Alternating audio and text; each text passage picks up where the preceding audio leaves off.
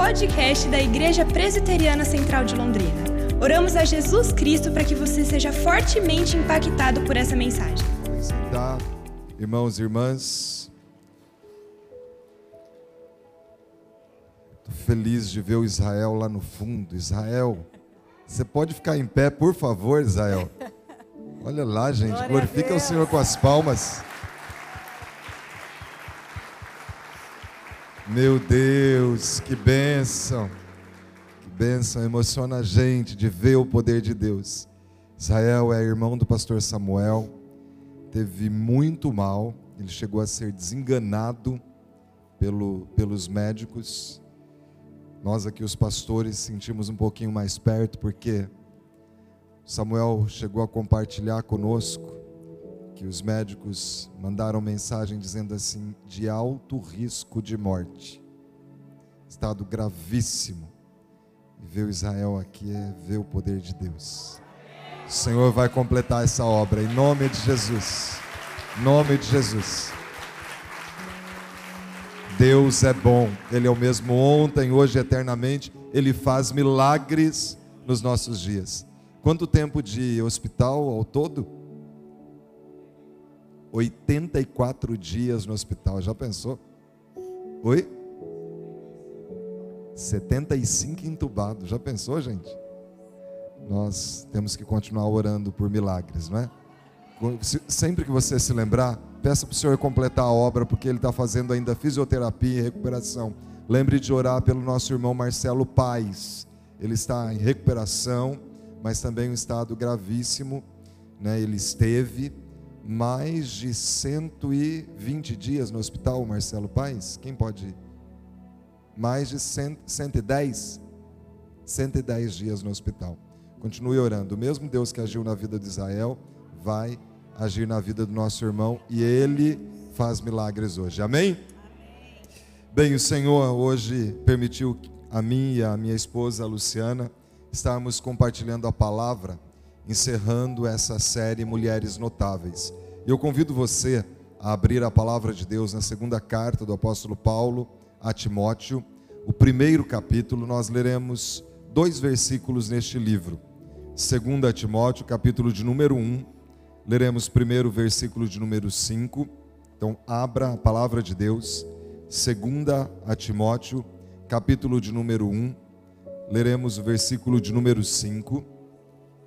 E depois, nós leremos no capítulo 3, o versículo de número 15. Amém? 2 Timóteo 1, 5 nos diz assim a palavra de Deus: Pela recordação que guardo da tua fé sem fingimento, a mesma que primeiramente habitou em tua avó Loide e em tua mãe Eunice, e estou certo que também em ti. Agora no capítulo 3, versículo 15. Capítulo 3, versículo 15 diz assim: E que desde a infância sabes as sagradas letras, que podem tornar-te sábio para a salvação pela fé em Cristo Jesus. Aleluia. Amém. Vamos orar. Pai, muito obrigado pelos escritos sagrados. Nós cremos na inspiração da palavra. E nós clamamos agora a Ti, Espírito Santo de Deus, que o Senhor venha nos trazer iluminação, clareza, a interpretação adequada desse texto para a nossa vida em nossos dias. Venha, Espírito Santo de Deus, tomando a nossa mente, o nosso coração e aplicando a nós, dando direcionamento, clareza, para que sejamos homens e mulheres segundo o teu coração. Sopra, Espírito Santo de Deus, venha tirar as vendas dos nossos olhos, para que nós possamos contemplar as maravilhas da tua lei. Manifesta a tua presença aqui, Espírito Santo. Quando o Senhor realiza, não há quem possa resistir. E nós queremos aqui o teu fluir, o teu ministrar. Fala conosco, Espírito Santo. Em nome de Jesus. Amém e amém. Graças a Deus. Bom, hoje nós vamos compartilhar com você mais uma mensagem sobre as mulheres notáveis da Bíblia. E nós vamos falar hoje sobre Eunice e Loide. O texto da, o título da nossa mensagem de hoje é O legado de mulheres notáveis. o legado de mulheres notáveis. E aí nos leva a pensar o que é um legado, não é verdade? Um legado, é, nos termos normais no mundo, jurídicos, seria um patrimônio, uma herança, né? Que é transferida de uma geração para outra. Mas para nós que somos cristãos, o legado vai muito além disso. Para nós que somos cristãos, o legado é um conjunto de princípios, princípios bíblicos, valores que nós carregamos. Um conjunto não só de regra e prática, mas que ele vai nos fazer caminhar e sermos pessoas cada dia melhores e por isso é tão importante, né? E os pais se preocupam tanto em transferir um legado para os seus filhos e assim sucessivamente. E aí eu queria levar você e nós aqui a pensarmos que legado que nós recebemos quando nós éramos pequenos, na nossa infância? Que legado que você se lembra que você recebeu de princípios cristãos que foram transmitidos para você, talvez pelos seus pais, ou por seus avós, ou talvez um tio, uma tia muito próxima, alguém que plantou ali no seu coração alguns princípios cristãos. E nós queremos aqui levar você a se lembrar disso, buscar na sua memória. Amor, que legado que você tem, que você se lembra da sua infância, que você traz com você? Quando eu me lembro da minha infância e eu penso nos ensinos do cristianismo, eu penso no culto doméstico que era praticado na minha casa. Minha mãe, até hoje, é uma mulher de oração. Às vezes nas férias nós vamos para lá, às vezes nas madrugadas, eu ouço ela orando, a porta entreaberta e ela ajoelhada ao lado da cama orando, intercedendo pelos filhos. Mas a memória que eu tenho é de em dias de inverno, nós somos uma família de seis, quatro filhos, eu sou mais velho, e nós ao redor do fogão a lenha. Lá em casa tinha um fogão que a gente é um fogão econômico, né? Aqueles que conhecem de fogão vão conhecer o que é um fogão econômico. Fogão a lenha. E meu pai trazia do sítio às vezes carne, toucinho, dos porcos que eram abatidos lá, e ele pendurava em cima daquele fogão para defumar. E trazia queijo. E nesses dias de inverno, nós sentávamos ao redor do fogão, minha mãe normalmente lendo a Bíblia e contando histórias, os relatos bíblicos a nós, e meu pai cortando aqueles pedaços, às vezes, de toucinho, de carne, o queijo, e colocando sobre a chapa.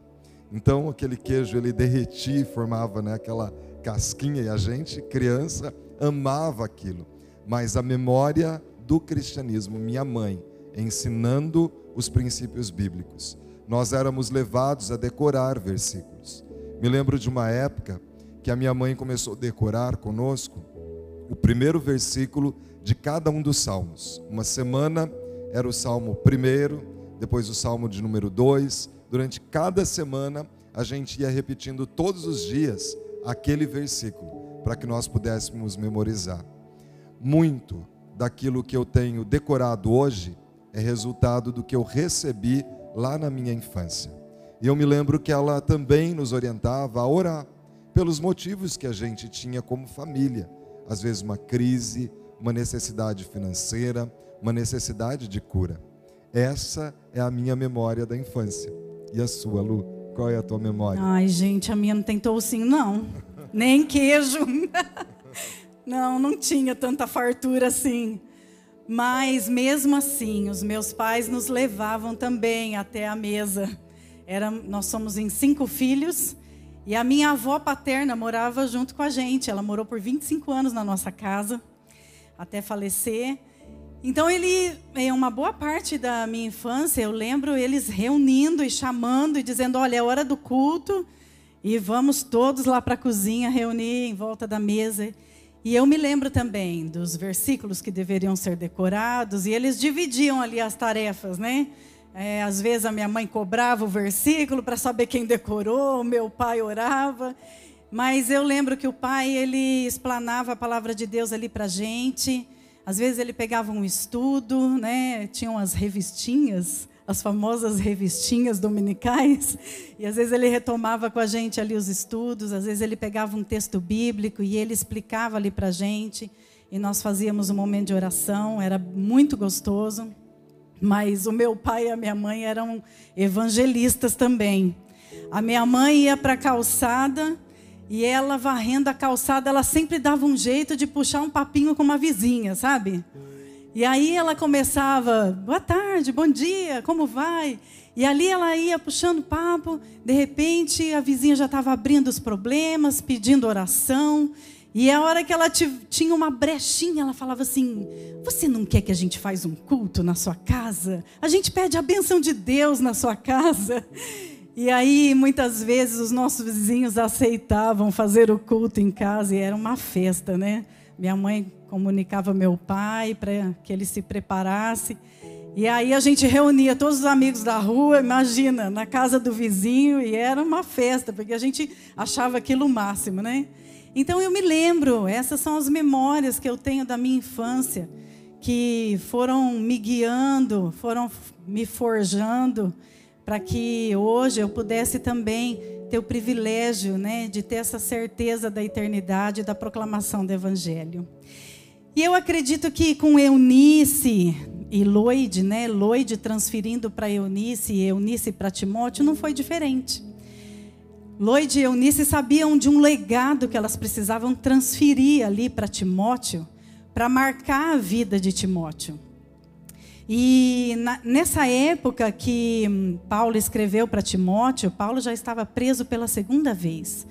Só que dessa vez foi diferente. Paulo não estava preso né, numa prisão domiciliar, onde ele tinha alguns acessos ainda. Ele estava numa cela.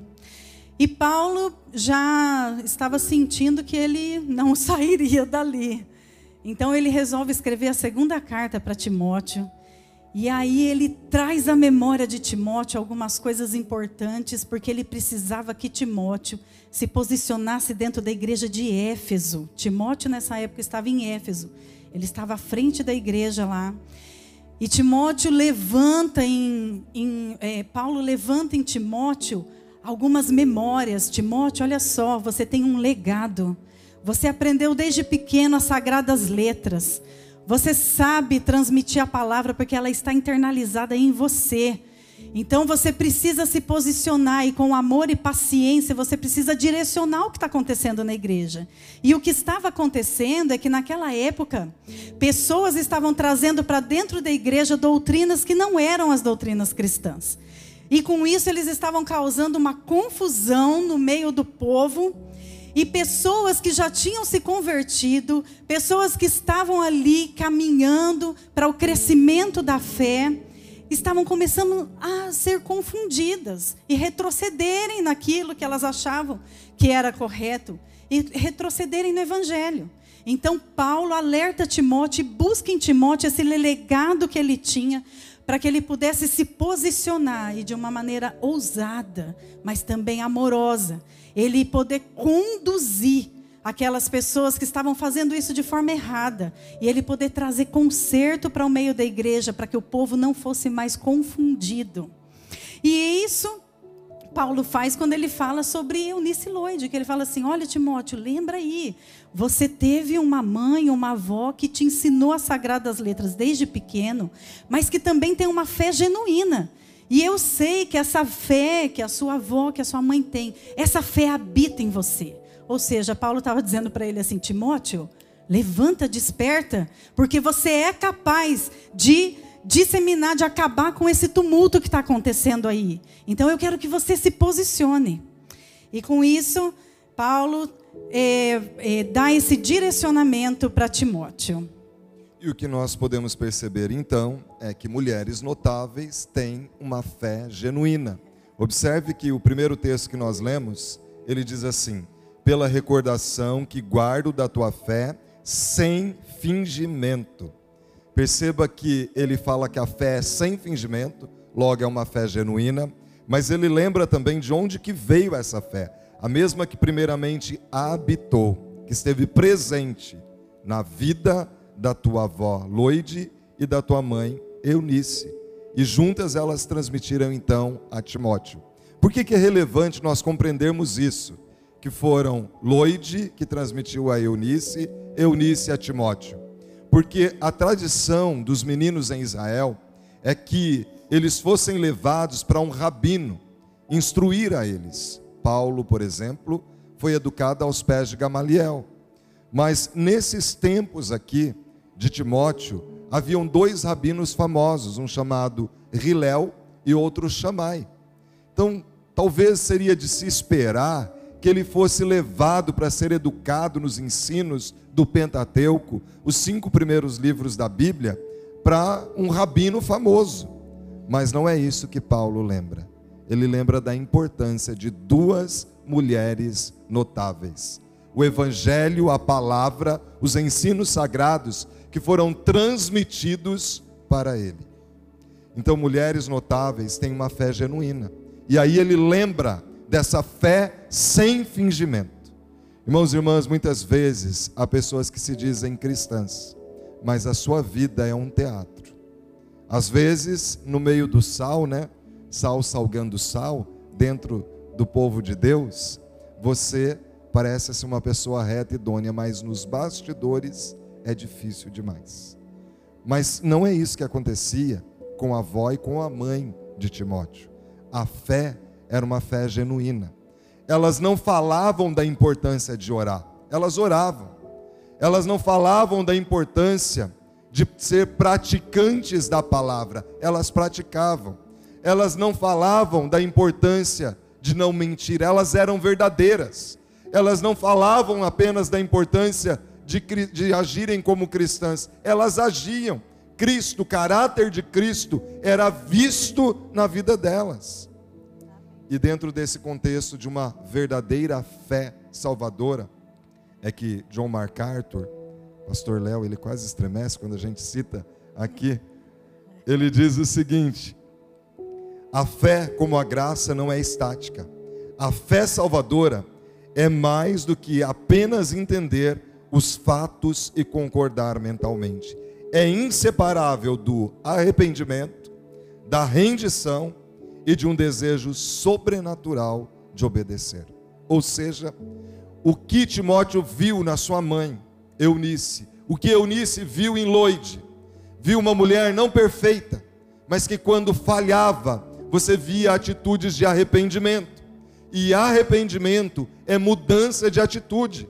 Irmãos e irmãs, é isso que as futuras gerações precisam ver em nós. Não pessoas que nunca falham, mas quando nós falhamos, nós temos uma predisposição no coração de consertar, uma predisposição de entrega total e irrestrita, e por isso que nós vemos MacArthur dizendo aqui rendição, uma entrega total ao senhorio, à condução de Deus na nossa vida, uma disposição de obediência em tempos em que as pessoas querem agir pelo que é politicamente correto e não pelo caminho de obediência à palavra. A fé dessas mulheres sem fingimento. Sabe que o evangelista Mateus, escrevendo no capítulo 23, versículo 27, ele cita Jesus, a fala de Jesus. Quando Jesus ele fala com os fariseus, quando ele fala com os escribas, ele diz o seguinte: Ai de vós, escribas e fariseus, hipócritas. Ele os chama de hipócritas. E ele diz: pois que sois semelhantes aos sepulcros caiados, que por fora realmente parecem formosos, mas interiormente estão cheios de ossos de mortos e de toda a imundícia. Quando nós vamos a cemitérios, principalmente esses cemitérios mais antigos, nós vemos aquelas capelas mortuárias, aqueles mausoléus, em que, às vezes, principalmente famílias mais ricas, querem é, demonstrar ali o seu poderio, investindo muito dinheiro na construção daquelas capelas. E é belo de se ver, mas o que tem dentro são ossos, é podridão. E é a isso que Jesus compara a vida daquelas pessoas que às vezes vivem só de aparência, que não têm uma fé genuína. Mas não é isso que aconteceu, ou que acontecia com as irmãs Loide e Eunice. as nossas irmãs em Cristo lá do passado, elas tinham uma fé genuína, a ponto do apóstolo Paulo dizer: olha, essa fé habitava nelas, era algo que estava presente na vida delas, fazia parte do cotidiano, havia coerência. Mulheres notáveis são mulheres que exercem uma genuína fé sobre a vida dos seus filhos. É, mas as mulheres notáveis, e a gente aqui falando de Loide, de Eunice, elas não só exercem essa fé genuína, mas também elas ensinam e praticam a palavra de Deus.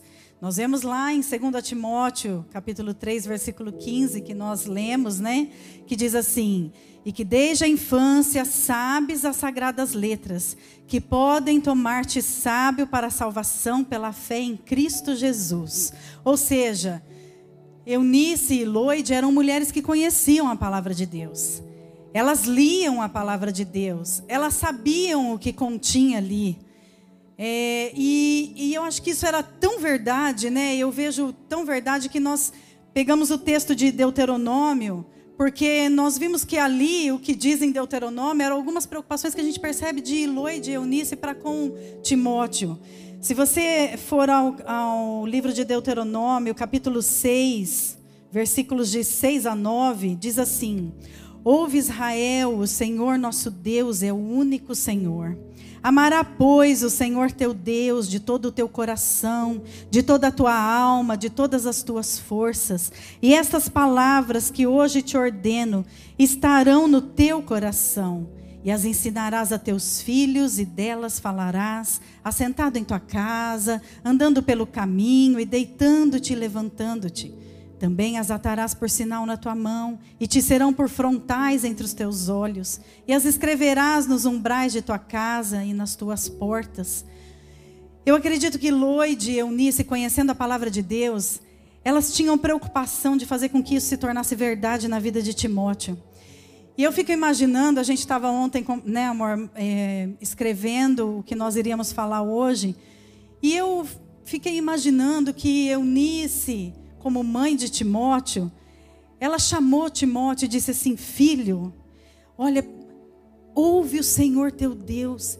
Ele, existe só um Deus. Ele é o único Deus.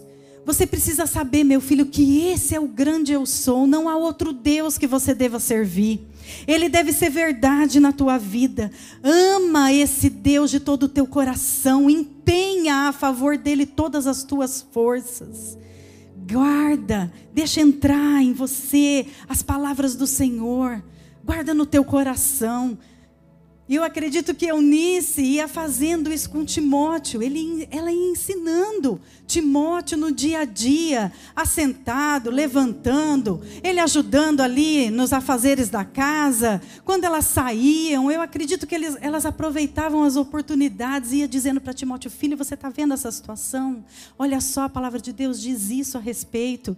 E elas foram encucando, foram fazendo a palavra de Deus ter sentido na vida de Timóteo. Sabe que os meninos judeus, eles são levados desde muito cedo a decorar o Pentateuco. Eles são alfabetizados muito cedo, os meninos judeus, porque eles precisam decorar os cinco primeiros livros da Bíblia.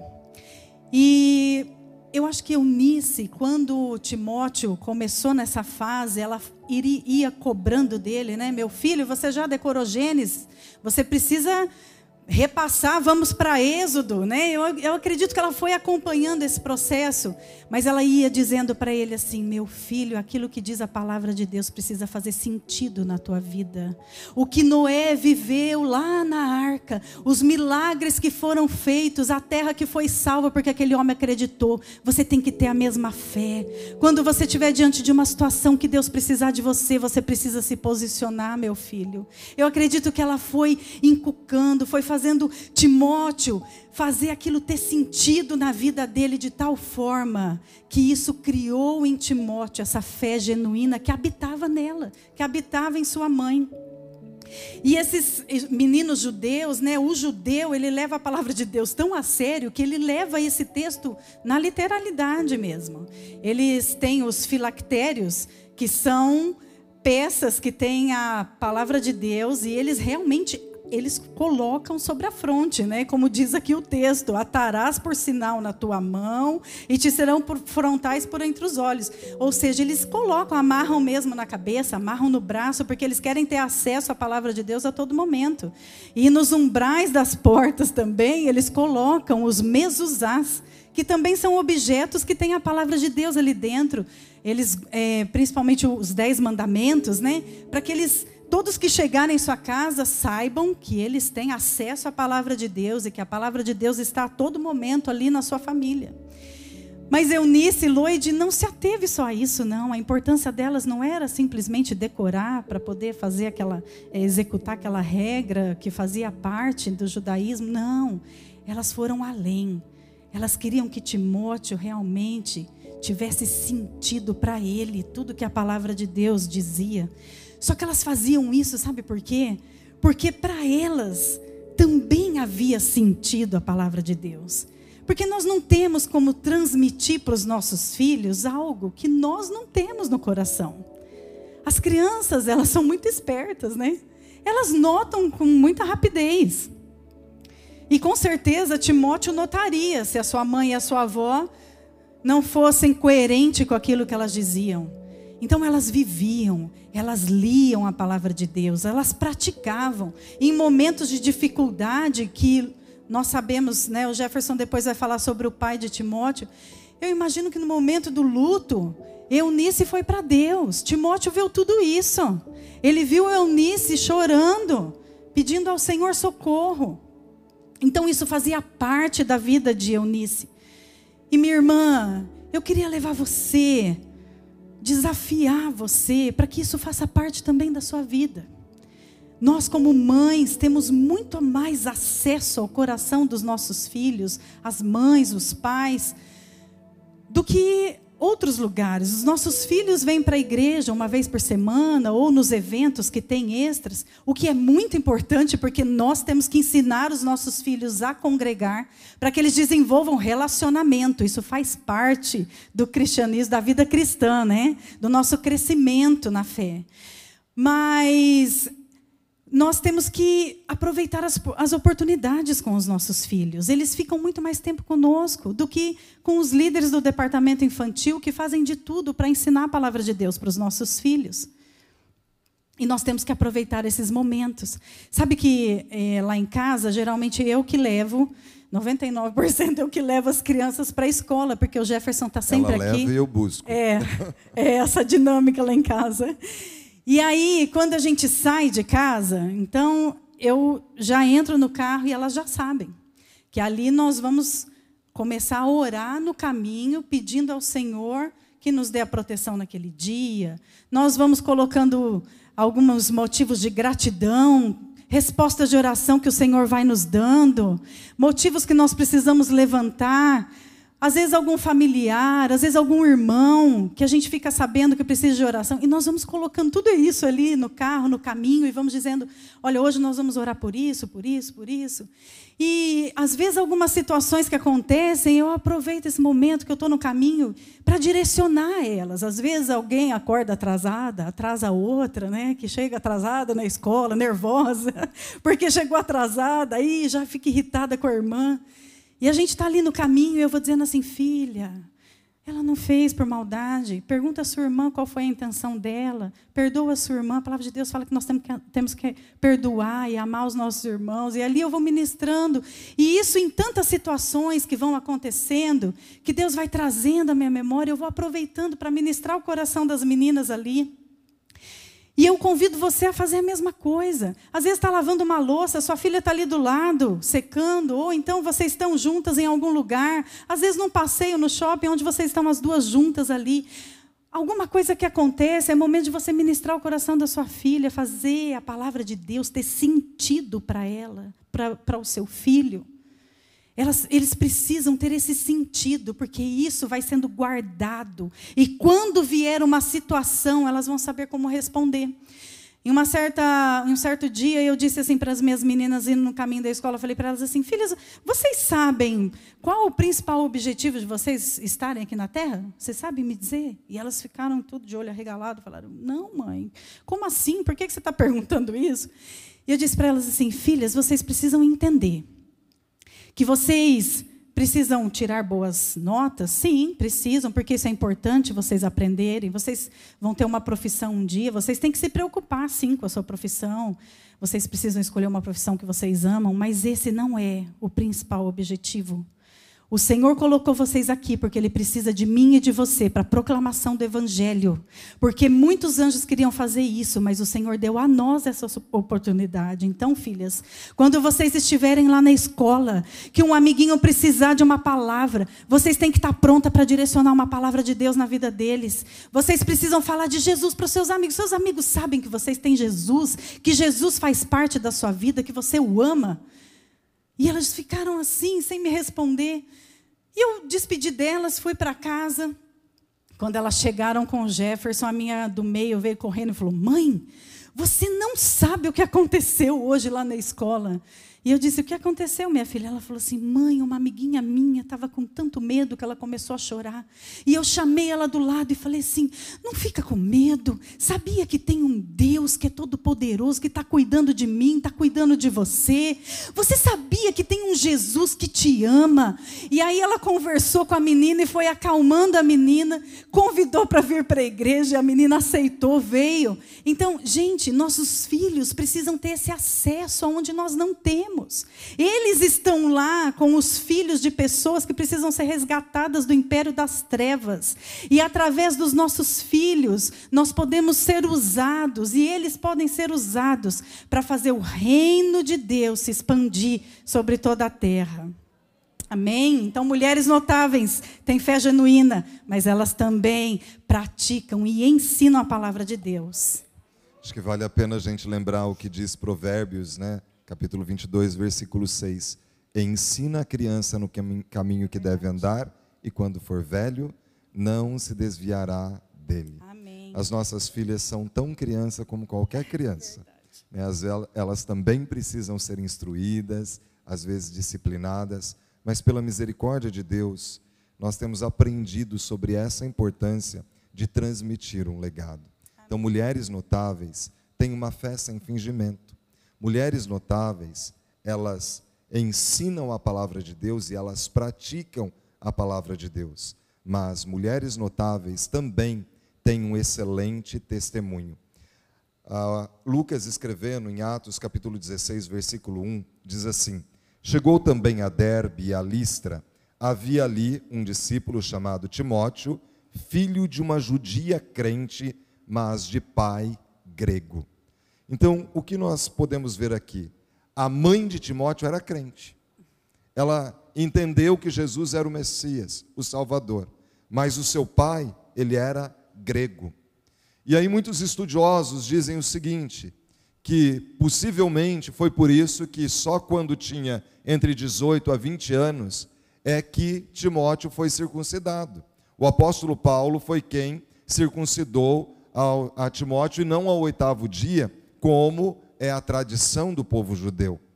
Mas eles dizem também que possivelmente o pai de Timóteo tenha morrido quando ele era bem criança, talvez uns cinco anos de idade.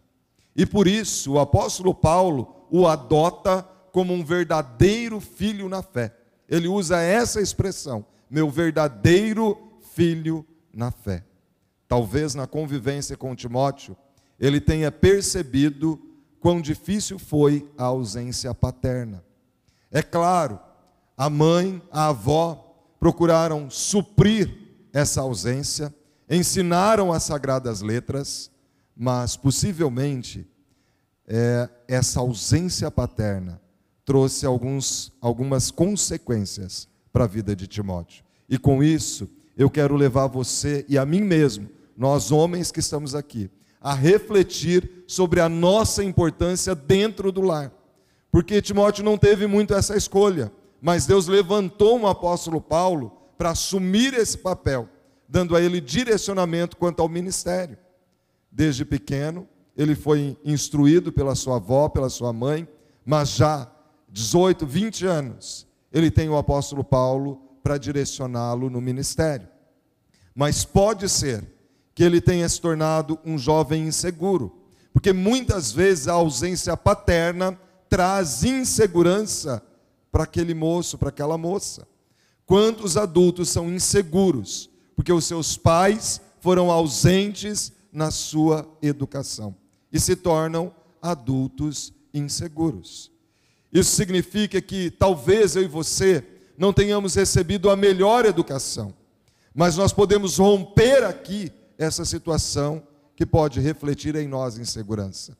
Cristianismo é isso. Se eu não recebi o melhor, eu me torno. Quando Jesus chegou para nascer lá em Belém, ainda no ventre de Maria, nós podemos perceber que fecharam as portas para ele. Não tem lugar para você na estalagem. Mas Jesus o que ele faz? Ele se torna a porta. Cristianismo é isso. Eu me tornar aquilo que eu não recebi. Foi isso que Jesus se tornou, o caminho, o acesso. Então, se eu e você não tivemos, por bons que nossos pais foram, em algum momento eles falharam. Se nós não tivemos o melhor modelo, nós precisamos nos tornar. Eu quero apresentar para você uma pesquisa que foi feita por uma instituição americana. O resultado desastroso que é a ausência paterna. Essa pesquisa mostra que se eu sou uma criança e eu tenho um pai ausente, olha o resultado que a pesquisa aponta. Para envolvimento em drogas, 279% mais propensão a transportar armas de fogo e se envolver no uso de drogas. Já pensou? 279%. Resultado da ausência paterna. Na escola, aumenta em duas vezes a propensão de repetir de ano. Quanto à repetição do modelo, do padrão, 92% dos parentes da, na prisão de um preso são seus pais. Ou seja, as pessoas que estão presas e elas têm parentes presos, se você perguntar quem são esses parentes presos, são meus pais. Não são tios, não são primos, 92% os pais.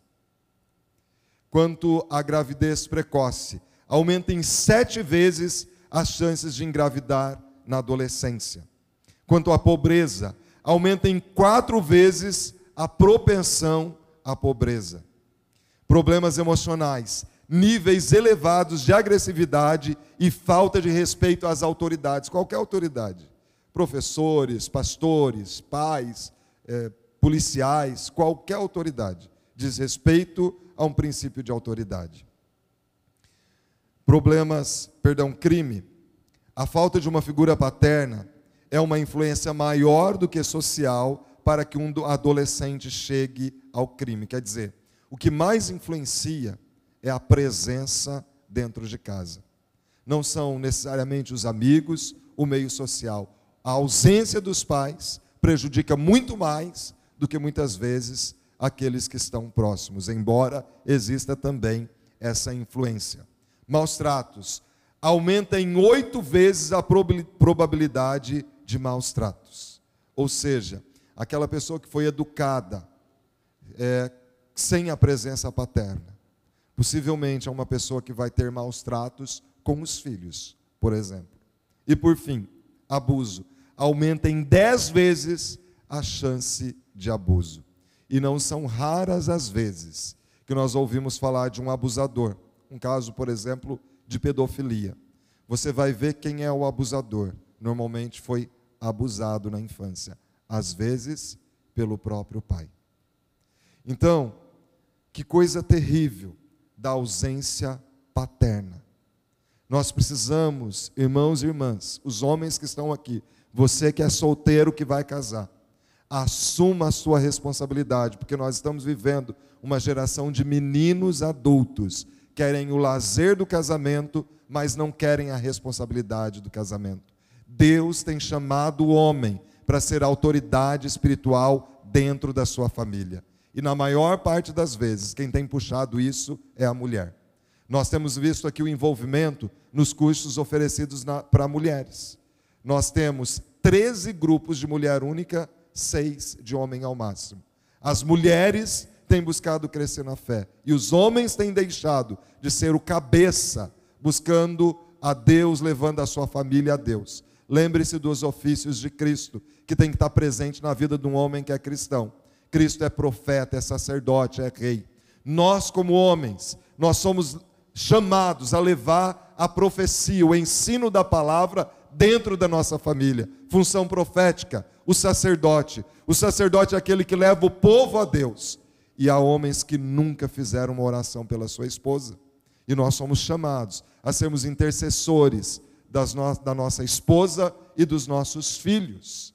Nós somos os guardiões do coração deles. E por fim, nós devemos agir como um rei. Tudo aquilo que é uma ameaça para o reino, o rei mobiliza o seu exército contra. Se há ameaças, eu e você precisamos nos levantar. E muitas vezes essa guerra é ganhada no joelho, em oração, jejum, e só Deus sabe quantas vezes nós temos que fazer isso. Porque eu vejo lá em casa não é diferente. Muitas das nossas guerras nós temos ganhado no joelho. Enfrentamos lutas, as mais diversas dificuldades. Nossas filhas, não é porque são filhas de pastor que elas são diferentes, elas são tão crianças e tão humanas como qualquer pessoa. Elas também carecem do nosso direcionamento e da nossa oração. E na sua casa também não pode ser diferente. Nós precisamos nos levantar contra tudo aquilo que é uma ameaça para a nossa família. Eu quero apresentar para você algumas frases que eu tirei do livro Homem ao Máximo. E você que é homem, se você não fez esse curso, você deveria fazer. Se inscrever, porque esse talvez seja um dos cursos que mais impactou a minha vida sobre hombridade. Diz assim: a praga dos nossos dias já não é mais o pai ausente, e sim o descaso do pai em relação ao lar. A diferença é que, embora presente em casa, falta a este um interesse genuíno pelos membros da família. Um estudo realizado pela Universidade de Colômbia mostrou que os filhos criados apenas pela mãe achavam-se em melhores condições do que aqueles que tiveram um pai indiferente em casa. O descaso paterno em relação à família é a praga dos nossos dias. Há muitos homens que têm se omitido na sua responsabilidade de cabeça dentro de casa. E quando alguém não assume o seu papel, outro assume. E aqui eu quero encorajar as mulheres. A estatística mostra aqui que uma mulher comprometida, uma mulher de fé, uma mulher de oração, uma mulher de testemunho, o resultado é melhor na vida desse filho. Então, mulher, você que está aqui, se você é sozinha, pela viuvez, ou talvez você tenha passado pela dor do divórcio, seja essa mulher de fé, essa mulher comprometida com os valores do reino Seja essa mulher de oração, porque o seu filho, Deus vai levantar talvez aí um apóstolo Paulo para ser esse pai espiritual. E ele vai ter um modelo, mas a sua oração vai ser ouvida, o seu compromisso com Deus vai ser reproduzido, e esse é o melhor legado que você pode dar. Você que é solteira, talvez por algum motivo você não se casou, você tem um sobrinho, você tem alguém que está te observando. Quantas vezes nós já ouvimos falar de pessoas que na infância foram trazidas para o ministério infantil por uma tia, por uma avó, por um vizinho, por alguém próximo. E essa pessoa entregou a sua vida a Jesus. O evangelho fez diferença. Então essa estatística em nome de Jesus, ela não vai ser reproduzida nem na minha casa nem na sua casa. Essa estatística aqui nós cremos que ela já foi lavada no sangue do Cordeiro, porque nós estamos aqui como um povo redimido, comprado, lavado no sangue do Cordeiro. E nós, como homens aqui, vamos nos empenhar para serem os guardiões do coração da nossa mulher, dos nossos filhos. Nós não geramos filhos para perdição, mesmo que você talvez não tenha gerado, mas você adotou, o seu filho também vem dentro dessa aliança. Lembre lá na circuncisão, até aquele escravo que era comprado deveria ser circuncidado, estava envolvido na aliança. Então não importa como veio o seu filho, ele está incluído nessa aliança. Você que faz parte, eu tenho um segundo casamento. Homem, você é o sacerdote desse lar. Não trate com dois pesos e duas medidas os filhos se eles não são biológicos. Assuma a responsabilidade dentro dessa família. Sabe que no livro Homem ao Máximo, o autor ele conta de uma experiência que ele teve aconselhando um homem ele tinha dois filhos que eram biológicos e dois enteados. E aí, numa das ministrações, o Espírito Santo de Deus falou para ele: Você está tendo dois pesos e duas medidas. Você, como sacerdote dentro dessa casa, deve receber a todos como filhos. Porque eu e você, se temos a Cristo Jesus como Salvador, nós somos adotados como filhos do Criador do universo. E se eu e você fomos adotados, esse pai deve receber esse filho. Adore ao Senhor com as suas palmas, porque Ele nos comprou mesmo. Somos um povo lavado, redimido no sangue do Cordeiro. Somos herdeiros. Vamos nos acertar, sentar e reinar juntamente com Cristo. Ele nos recebeu o único filho que Ele gerou, Jesus Cristo. Mas nós, criaturas, fomos adotados como filhos. E esse é um privilégio. Você que tem enteados, receba os seus enteados como filhos. Não tenha dois pesos e duas medidas. E você vai ver como isso vai favorecer. Você é líder espiritual da sua casa, homem. Assuma a sua responsabilidade. Mulher, seja essa mulher de fé, essa mulher de oração. Vamos nos colocar em pé?